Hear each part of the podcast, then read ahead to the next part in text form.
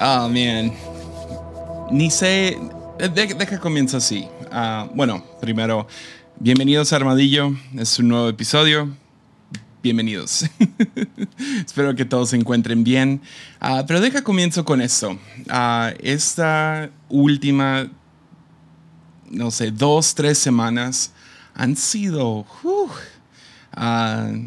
me han tenido muy distraído, pongámoslo así, ah, por dos razones. Una fue nuestra conferencia aquí en La Fuente, que acabamos de tener la semana pasada, y fue, oh man, fue, fue otra cosa, uh, si puedo ser sincero. O sea, se sintió, no sé, la asistencia, la, la, cantidad de gente que vino, cada palabra, cada tiempo de alabanza, no sé, fue ver a todos otra vez. Uh, formo parte de una iglesia que tenemos alrededor de 20 iglesias ah, y algunos son como tipo campus, pero los últimos dos años nos habíamos visto muy poco y, y uh, poder vernos, vinieron nuestras iglesias del norte, allá en Tijuana y Mexicali, de, de Aguascalientes, de aquí de Nayarit y uh, ah, man, fue, fue tan especial, muy especial y... Uh, pero al acabarse algo así, ah, especialmente tan oxidados que estábamos, uh, termina, terminas, terminas tanto como que ah, emocionado y lleno de energía y al mismo tiempo crudísimo. entonces recuperarte de algo así al mismo tiempo no vas a haber vivido todo eso y luego toda la preparación antes me ha tenido distraído. pero la otra es soy, soy alguien vergonzoso. Me, da vergüenza cuánto me obsesiono acerca de cosas. Ah, y en algunas cosas beneficia y es chido y gloria a Dios. Ah, ah, tengo ese, esa, no sé, ese lado obsesivo, pero cuando me obsesiono acerca de cosas no sé, hay, hay, hay, algunas cosas que es como me da pena, me da mucha pena. Y ahorita estoy obsesionado con el nuevo estudio de Armadillo.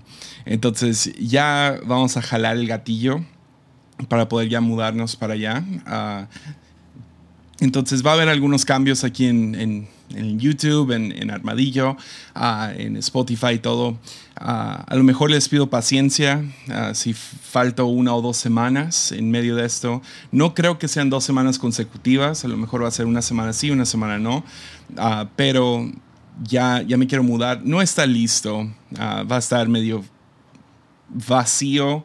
Ah, por mientras, pero, pero a largo plazo va a estar chido. Entonces, ya voy a extrañar esta oficinita. Ah, vinieron algunos, no habían visto esta oficina antes y cuando entraron dijeron, oh, ya, sí es muy pequeña esta. Y la otra es inmensa, es inmensa. Entonces, ah, vamos a ver cómo, cómo es el cambio. Entonces, eh, estamos, estamos trabajando duro y... Y sí, me tiene distraído a presupuestos y, qué, qué, tipo de chapa se usa para esto y qué manija y qué...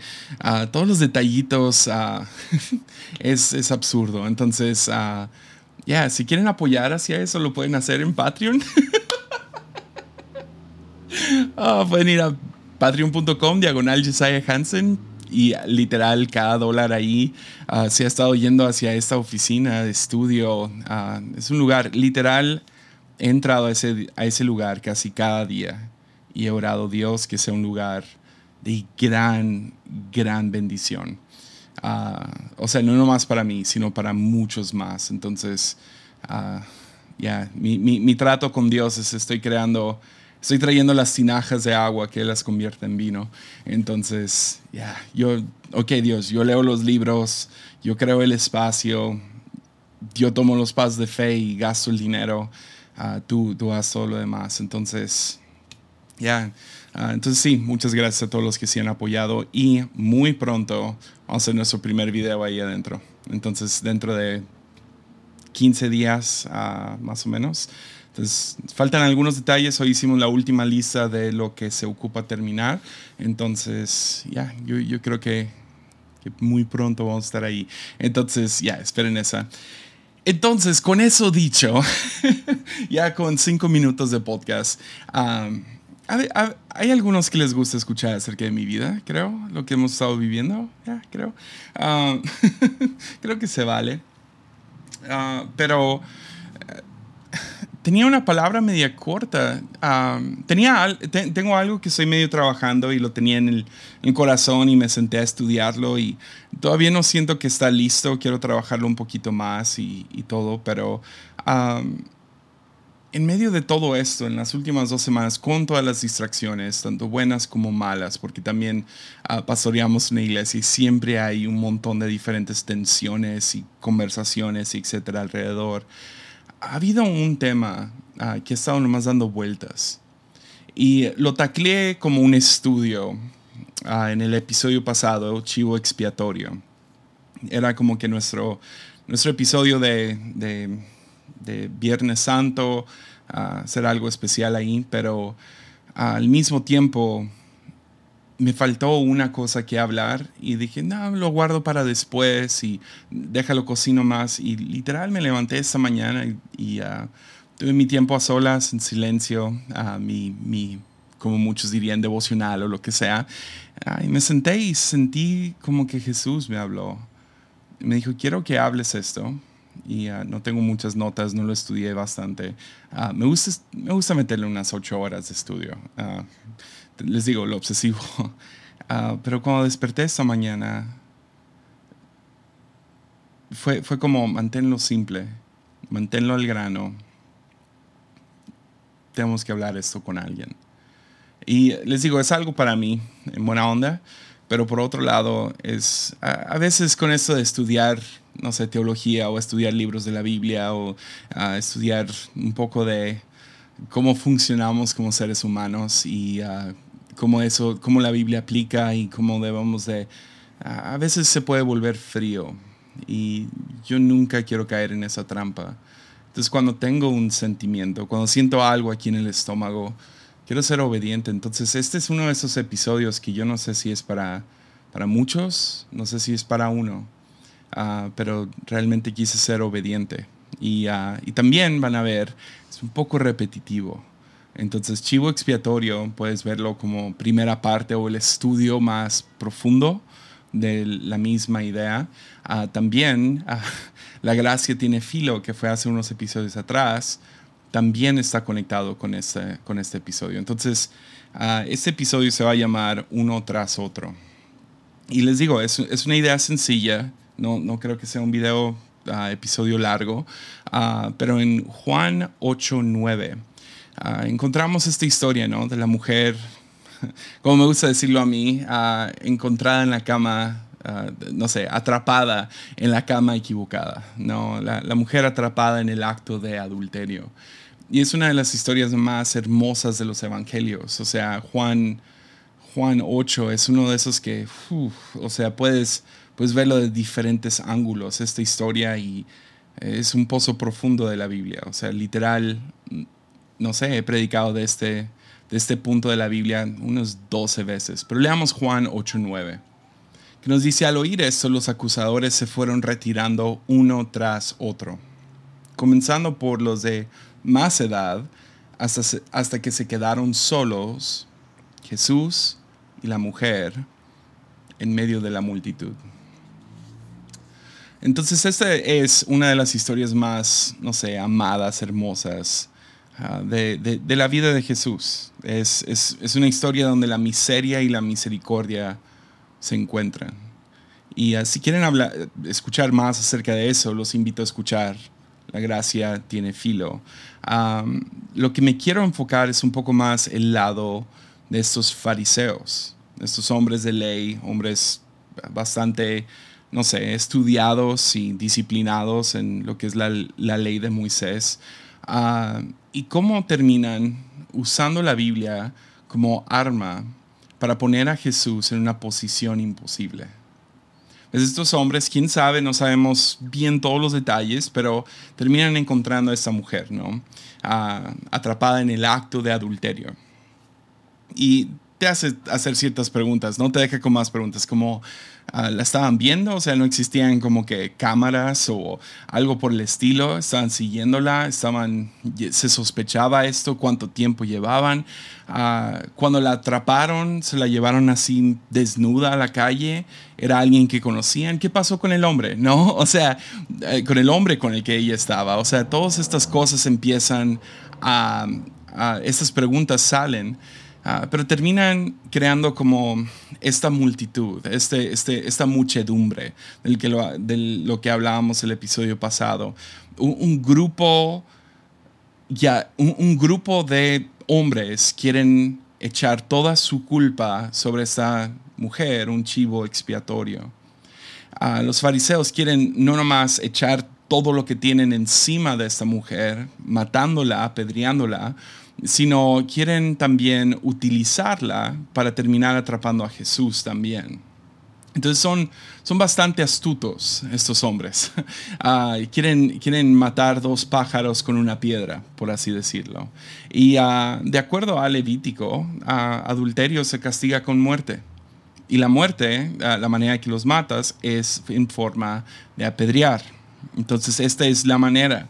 Y ah, si Jesús rechaza los argumentos de los fariseos, ellos lo pueden acusar de blasfemia, lo cual también es castigo de muerte. Entonces, ah, pero si él corre con la corriente ah, de la multitud, está rechazando sus propias enseñanzas. Entonces lo quieren meter a esta situación media complicada, atraparlo, manipularlo, no sé, atraparlo en este acto para poder deshacerse de Jesús, ya sea, por un lado, incluirlo en la matanza, también te vamos a matar a ti. Si rechazas a la multitud, estás con nosotros o en contra de nosotros, ¿no? Entonces ahora Jesús tiene que decidir, ¿estoy con ustedes o en contra? Y si estoy en contra, entonces también significa que estoy en contra de la ley, que significa que este rabí, pues ya no, no es un buen rabí. Pero si voy con esto, todas mis enseñanzas se van a la basura. Entonces es, un, es, un, es una posición imposible para Jesús. ¿Ves? En el, Nuevo, en el Viejo Testamento, en Levítico en específico, vemos que apedrear era uno de los métodos ah, de ejecutar más comunes. Lo ves vez tras vez, tras vez, tras vez, tras vez, tras vez en el Viejo Testamento. Y uh, te hace, te hace hacerte la pregunta, ¿por qué? ¿Por qué usan este método cuando no es la manera más efectiva para matar a una persona? O sea, es, es, es largo, brutal, uh, es, está, no, no sé, ¿Cómo sabes que sí murieron? Uh, etcétera. O sea, si quieres ser efectivo, hay maneras mucho más efectivas para ejecutar a alguien. Y los, esas personas eran expertos, o sea, eh, tanto judíos bajo la, la, la, el imperio romano sabrían cómo realmente matar a alguien, ejecutar a alguien. Es, la cruz es una de las maneras uh, decapitación sería otra, o sea, que usaban los romanos mucho. Y luego formas de tortura los ves en toda la historia. Entonces, ¿por qué apedrear a alguien? Pues apedrear es, es hay una psicología detrás de él. Ah, lo, lo, que hace es que convierte la ejecución en un evento comunitario. Ya no, ya no existe un solo verdugo que, digamos, corta, corta la, no sé, la puertita de abajo, patea la, el bloque para que se cuelgue, o toma el hacha y corta la cabeza. Siento que YouTube me va a quitar todo el dinero de este video, pero bueno, ah, ya no hay un solo verdugo, ¿no? Es una multitud de personas y todos pueden participar en la ejecución de la persona culpable. Ah, entonces, por un lado, todos participan en la agresión ah, contra el que pecó o la que pecó en este caso. Por otro lado, nadie tiene la sangre en sus manos, porque todos pueden decir, yo solamente una piedra, solamente una. No, no, no tienen que... Ya, yo solo aventé una. Hoy en día sería, yo solo puse un comentario. ¿no? Ah, sería, yo, no, no sé, yo solo dije una cosa acerca de esa persona. Ya. Entonces, los fariseos deciden, vamos a apedrear a esta mujer, pero luego como que a alguien astuto se le ocurre, podemos tenderle una trampa a Jesús también. Entonces estos fariseos llegan listos para ejecutar a esta mujer en forma ah, comunitaria. Todos vamos a participar, así nadie tiene la culpa de haberla matado. Ah, al mismo tiempo, ah, todos participamos y echamos nuestras culpas sobre ella. Pero Jesús se rehúsa a permitirlos actuar en masa. ¿Por qué? Pues como vimos la semana pasada, Soren Kierkegaard diría, la multitud es una mentira. O N.T. Wright diría, Satanás vive en la multitud. Ya. Casi nunca tiene la razón. Entonces Jesús se rehúsa no nomás a unirse a ellos, o rechazarlos completamente, que es lo interesante. No dice, ¿saben que Yo voy a formar mi propia masa y nosotros vamos a ir de vuelta con ustedes con nuestras piedras. No, Jesús no hace el con ustedes o contra ustedes, porque cualquiera de esos dos solo va a dar fruto, como fruto violencia. Pero como le avientan, no sé, el balón de su lado de la cancha con la pregunta, ¿qué debemos de hacer con esta mujer? La ley de Moisés dicta tal cosa, ¿qué quieres que hagamos? Jesús ahora es el líder y nos enseña cómo Él juzgaría a Jesús mismo en la cruz. Cómo es que Él ve a una persona que obviamente ha pecado, que rompió la ley de Moisés y merece estas piedras. ¿Cómo va a actuar Jesús? ¿Cómo se va a comportar Él ante el pecado de esa mujer? Ante este acto de adulterio. Entonces lo que hace es lo rehúsa a actuar en masa. Porque multitudes, pandillas, ya hablamos de esto, masas, son literalmente el fenómeno más peligroso sobre la faz de la tierra. Entonces Jesús no confronta a la multitud, más bien los hace pensar como individuos.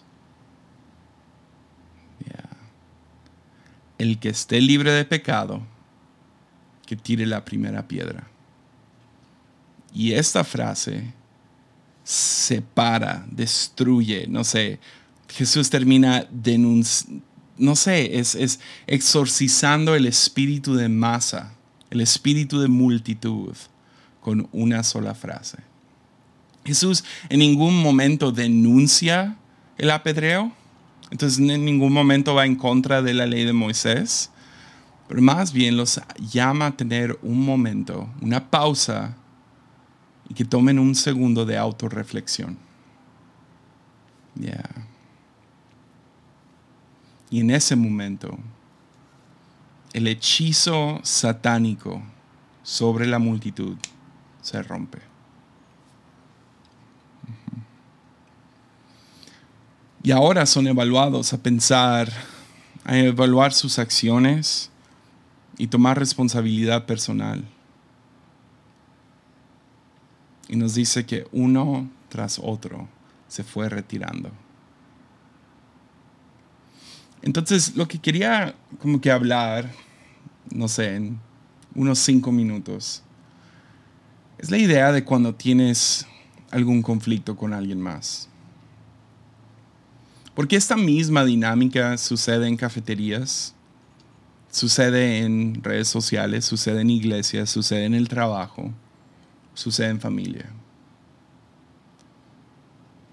Que surge un problema entre dos o tres, a lo mejor cuatro o cinco, a lo mejor cientos, pero surge un problema. Y cuando este problema se levanta, nuestra naturaleza es buscar a quien culpar.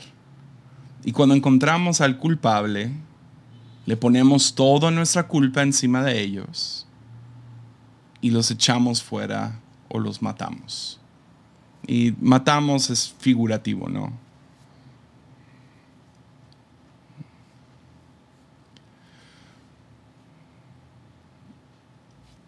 Siento que le he dicho este, le he dado ese ejemplo como a seis personas en, el último mes. Cuando estás en un conflicto, quieres encontrar al culpable, ¿no? Pero piensa en esto. Y esa es la razón que creo que eso es o para una sola persona de los que escuchan Armadillo, a lo mejor a ti te va a caer. A lo mejor eso es lo que tú necesitabas escuchar. En, si un niño reprueba en la escuela, la pregunta es quién tiene la culpa. Digamos que un niño de unos, no sé, un adolescente de 11 años reprueba en la escuela.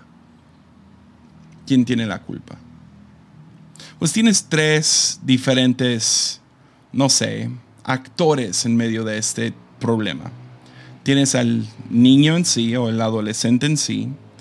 Tienes al maestro o la escuela en sí. Y tienes a los padres.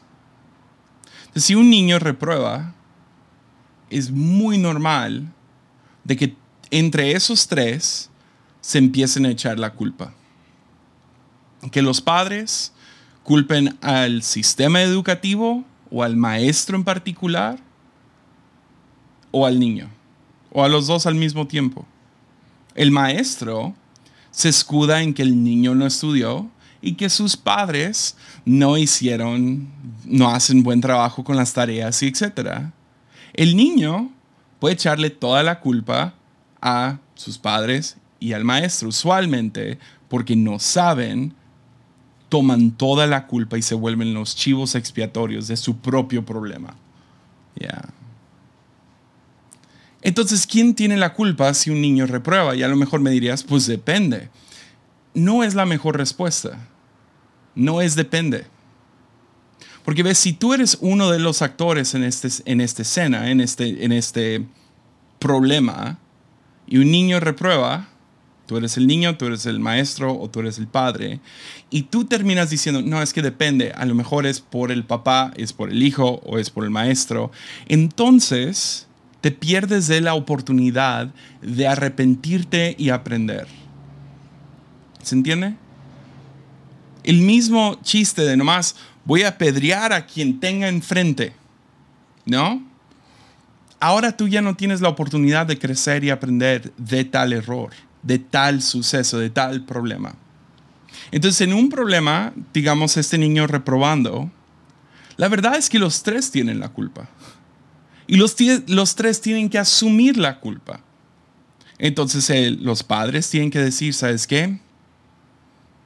tenemos que echarle más ganas en su disciplina entre la semana, su tarea, etcétera, que se levante a tiempo para ir a la escuela y vamos a preguntarle cómo va.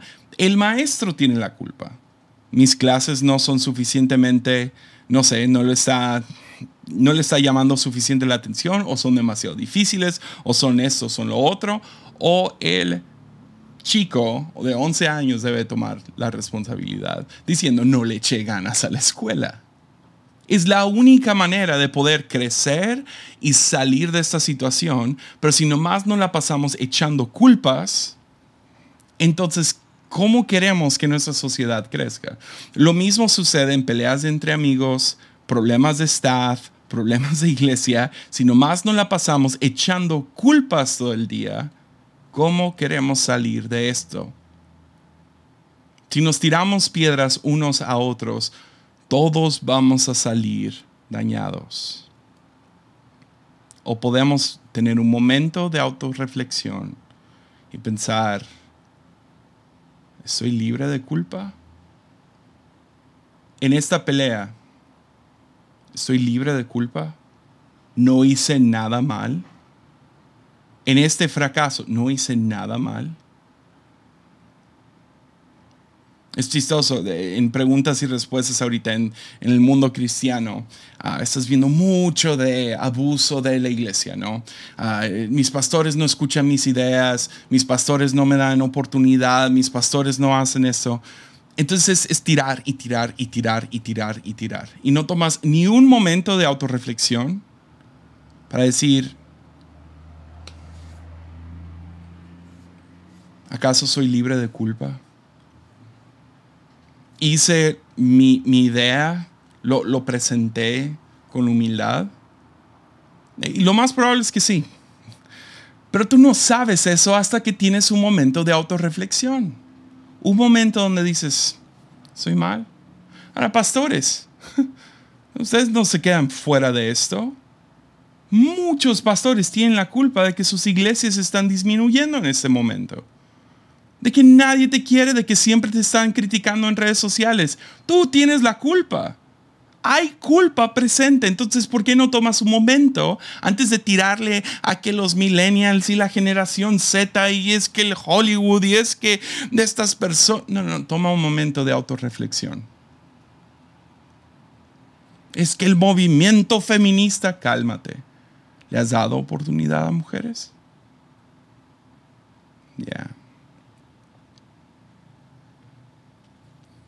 El chiste es que hagamos esto tomemos un momento y pensemos, ¿estoy libre de culpa?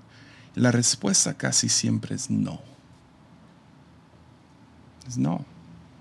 Tengo algo.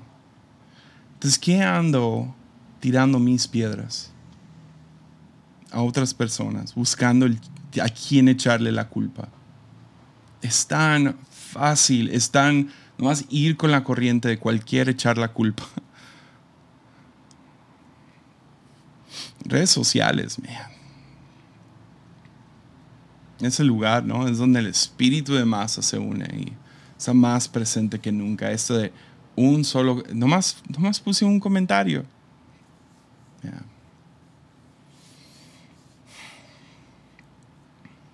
Y esa es la cosa. La mujer sí pecó. Jesús ve su pecado. Pero esta historia Juan 8 nos demuestra dónde es que la misericordia, la miseria y la misericordia se unen. Y gracia. Seguro todos estos hombres que tuvieron su momento autorreflexivo, donde piensan en sus acciones, su culpa, su etcétera, su pecado, si se hubieran acercado igual que ella a Jesús, se hubieran topado con la misma misericordia. Entonces sí, si tú estás en una situación ahorita complicada, un conflicto entre dos o tres, tres o cuatro, cien o mil, ¿por qué no tomas un momento y piensas, soy libre de culpa? ¿Soy libre? A lo mejor podemos tomar un momento de autorreflexión bien y esa autorreflexión nos revela claramente dónde podemos, dónde podemos, no sé, arrepentirnos para poder seguir creciendo. eso es todo. Ese es el podcast. Duró más de lo que pensaba. y sí, nos vemos aquí el próximo jueves. Mucho ánimo.